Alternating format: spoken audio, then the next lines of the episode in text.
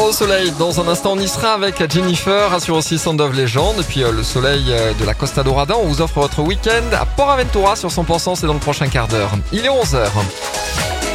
Les tubes et l'info, 100%.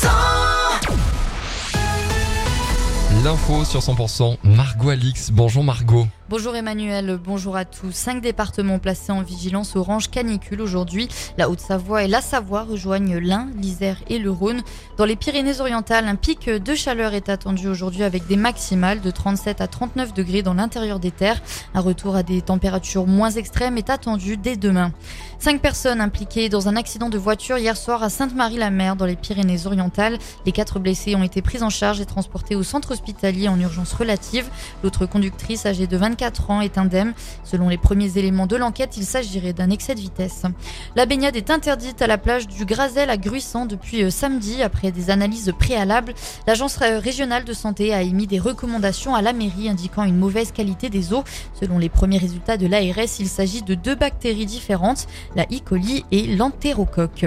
Alors que la feria de Béziers bat son plein et que le public est au rendez-vous, une manifestation anti-corrida s'est déroulée dans le centre-ville de Béziers hier.